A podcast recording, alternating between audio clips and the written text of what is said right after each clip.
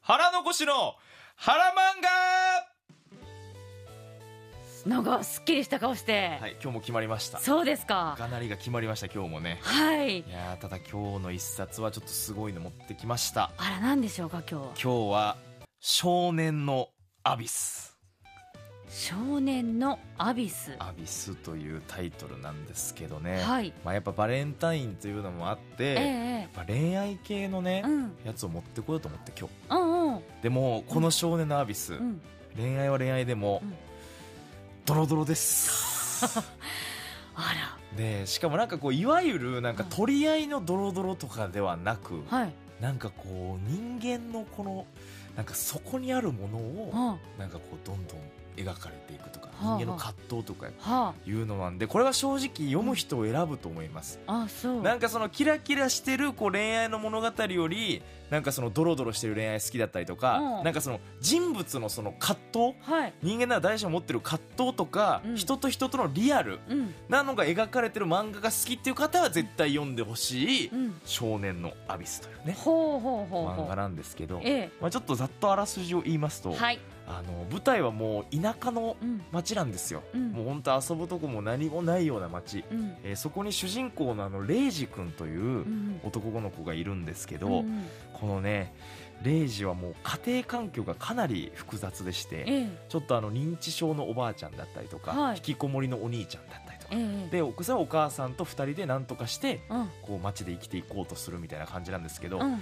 レイジは、うんそのもう街から出たくてもうん出られない状況なんですよ。はもうっていうのも卒業してあ卒業というか進学してなんかうん東京の大学に行こうみたいな,、あうんなんかそういうのがもう選べないなんでかっていうともうその家を支えていかないといけないからあーそのもう働くことが決まってるとはいはいでその働く先もその親友の、うんまあ、親友というかなんか友達の、うんえーお父さんの会社で働くことが決まってるみたいな、うんなんかちょっともう複雑にもうどうやっても田舎の町から出られないみたいうんなはい感じなんですけど、うんこのレイジはね、何も悪いことしてないのに、うんレイジと関わっていく人がどうんんどん不幸になる、なんでもうそういう漫画なんですよもうとにかくえ悪いことしてないのにってことはその別にレイジ君が相手を陥れようとしてるわけでもないのに全く、はレイジ君自身が不幸になるではなくい周りが不幸になるんですかそうでなんかこう自然とやっぱこの田舎の町にとどまるってことはそういうことだからみたいな空気がこう全体的にこうあってうんうんなんかねその正直はこれはちょっと胸くそ悪いなと思うへえようなエピソードもめちゃくちゃあるしうんなんかもうこんなにうまくいかんかねっていううんうん人と人の関わりってみたいなうんうんのがもうずっと続きます。思った えそれが何でもレイジ君今のところそのドロドロは伝わってきたんですけど恋は愛い、とかはいかないわけだかこられがだからそのレイジがよくぞ聞いていただきました、これレイジがねうんだから恋愛をしようというかレイジもなんかちょっとでもこういいやつでうんすごい家族思いなとこもあるんですけど、うんちょっと欠けてるやつというか、はいなんかこう大事なものちょっと感情が欠落してるみたいなとこもあって、うっんていうのでこう田舎の町にいたらレイジはこう好きなアイドルがいて、はいその女友達がなんかそのアイドルを教えてくれてレイジは好きになったんですよ、うんそしたらある日その田舎の町にうんアイドルがこう現れるんですよなぜ実際に。まあそれはちょっとこう後々ね伏線として貼られてるものなんであーあるんですねはいなんでかというのは本編読み進めると分かるんですけどはいはいアイドル憧れのアイドルが来てうんしかもなんかその憧れのアイドルがなんか知らないけど街のコンビニで働き出したとうんで街のコンビニの裏行ってたらなんかこうタバコ吸っててうんタバコ吸ってないとやってらんないよねみたいななんかそのアイドルから急にレイジが話しかけるうんでパッて顔見たらレイジが「えあの憧れのアイドルだ」ってなってうんこれがねなんかもう正直もうその意味が分かんないんですけどうんうんなんかやっぱこうアイドルの子もちょっとこうバックグラウンドが多分結構深いなんかこれはあんまりまだ分かってないんですけうど、なんんかね一緒に心中しようとするんですよいやー川でどうしたで誘うんですよそのアイドルの子が。うんでレイジはそのアイドルが好きっていうのもあるし正直レイジもやっぱ日常に対する不満はあるから、うんこの田舎の町に縛られてるからう、んもういいですよって受け入れちゃうんですけど、うんそういうのしてたらまたいろんなことが起きて、うもうんどんどんどんどんなんか幸せになれないようなことになっちゃうへーいなんやでもそ妙もにそも本当そこがストーリはいーのどういう伏線になっていくのかというかそうそうどういう話ね展開になっていくのかが、そこは読むべきなんだろうけれどそうなんもですそもそもやっぱりそのアイドルがさ田舎に来るそして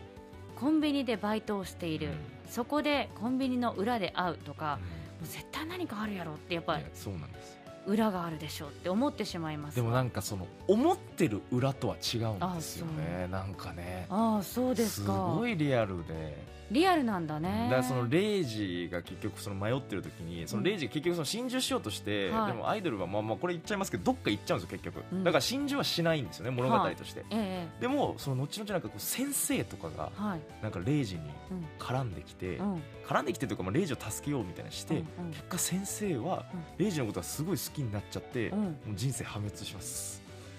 へえだからもうそういうう意味でなんかこのレイジはなんか本当に不幸にしちゃう周りを友達とかもなんかもう本当なんかずっと見てて幸せになれないっていうのはあるんですけど、んそのやっぱリアルなんかあ人ってやっぱこういう行動をするとこういう選択をするとあ、うんこうなるんだっていうのはすごいわかるから残しはやっぱ好きなんですよねそのリアルな葛藤というかアビスってどういう意味なのなんか深淵みたいな意味で使われてて。へでえこのねやっぱレイジのね、この実はこうレイジもまあちょっと周りからなんだ不幸になるって言ってたんですけど、うんこのレイジのお母さんはまたとんでもない人ああそうこれもねぜひちょっと読んでどういう人かっていうの分かってほしいんですけどだからその伏線をいっぱい張ってる漫画ではあるんでとんでもないその家族とかうんお母さんがいて、でもそのお母さんとか家族と自分は縁を切ってでも